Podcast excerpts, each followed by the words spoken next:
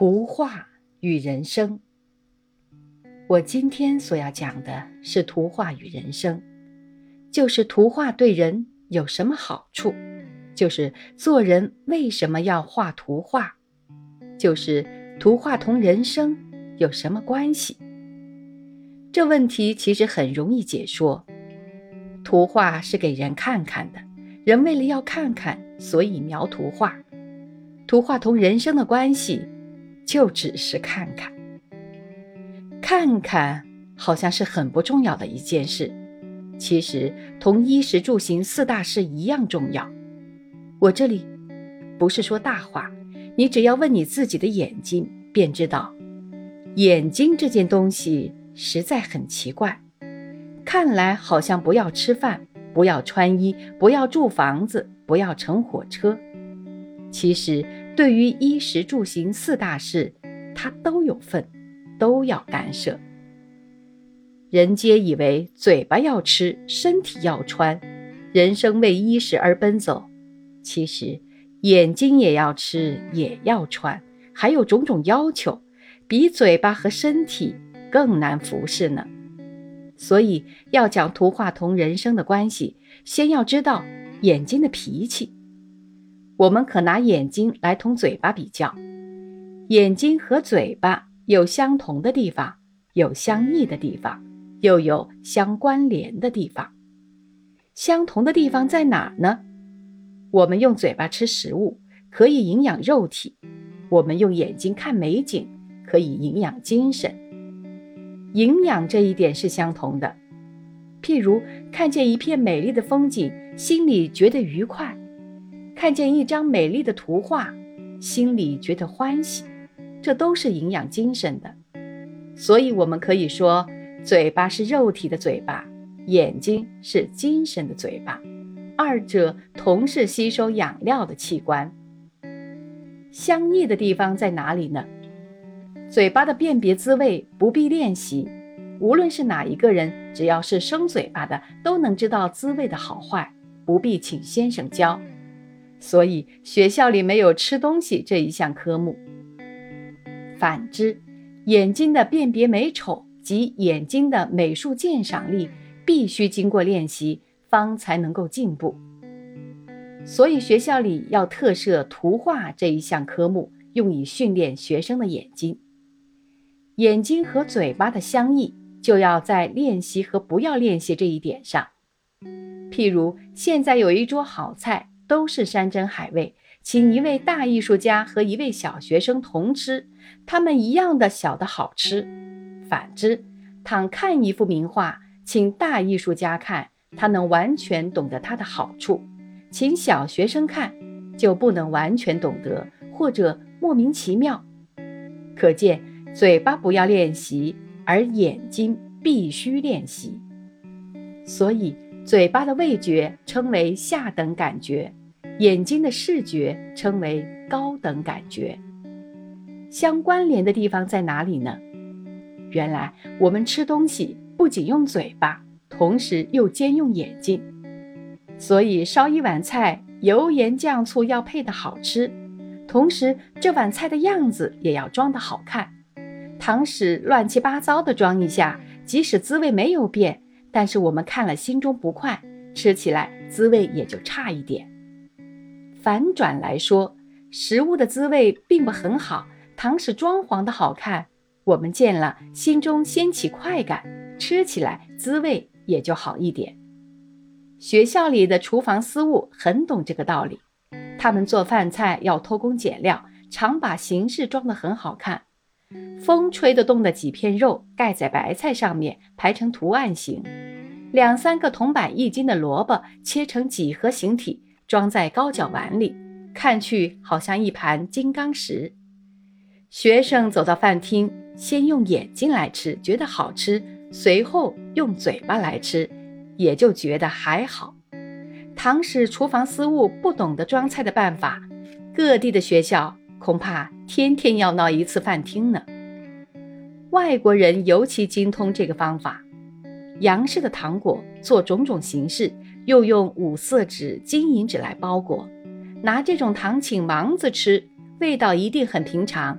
但请亮子吃，味道就好得多。因为眼睛帮嘴巴在那里吃，故形是好看的滋味也就觉得好些。眼睛不但和嘴巴相关联，又和其他一切感觉相关联。譬如衣服，原来是为了身体保暖而穿的，但同时又求其质料和形式的美观；譬如房子，原来是为了遮蔽风雨而造的，但同时又求其建筑和布置的美观。可知，人生不但用眼睛吃东西，又用眼睛穿衣服，用眼睛住房子。古人说：“人之所以异于禽兽者，几息。”我想，这几息恐怕就在眼睛里头。人因为有这样一双眼睛，所以人的一切生活实用之外，又必讲求趣味；一切东西好用之外，又求其好看。一炸自来火，一只螺钉，也在好用之外，必求其好看。这是人类的特性。人类在很早的时代就具有这个特性，在上古穴居野处、茹毛饮血的时代，人们早已懂得装饰。他们在山洞的壁上描写野兽的模样，在打猎用的石刀的柄上雕刻图案的花纹，又在自己的身体上施以种种装饰，表示他们要好看。这种心理和行为发达起来、进步起来，就成为美术。故美术是为了眼睛的要求而产生的一种文化，故人生的衣食住行，从表面看来好像和眼睛都没有关系，其实件件都和眼睛有关。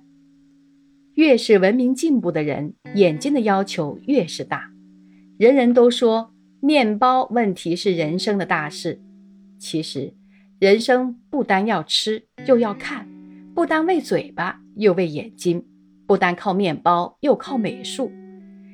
面包是肉体的食粮，美术是精神的食粮。没有了面包，人的肉体要死；没有了美术，人的精神也要死。人就同禽兽一样。上面所说的，总而言之，人为了有眼睛，故必须有美术。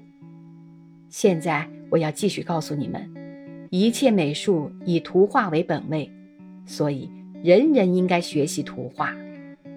原来美术共有四种，即建筑、雕塑、图画和工艺。建筑就是造房子之类，雕塑就是雕铜像之类，图画不必说明。工艺就是制造实用器物之类。这四种美术可用两种方法来给它们分类。第一种，依照美术的形式而分类，则建筑、雕刻、工艺。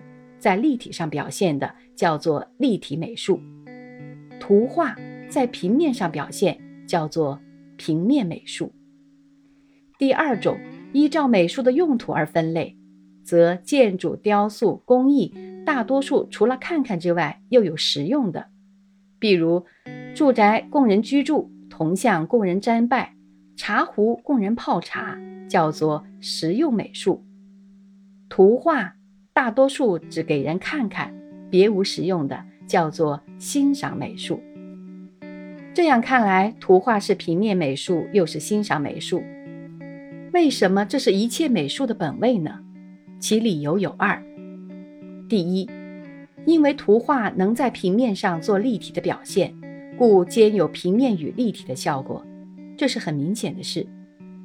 平面的画纸上描一只桌子。望去，四只脚有远近；描一条走廊，望去有好几丈长；描一条铁路，望去有好几里远。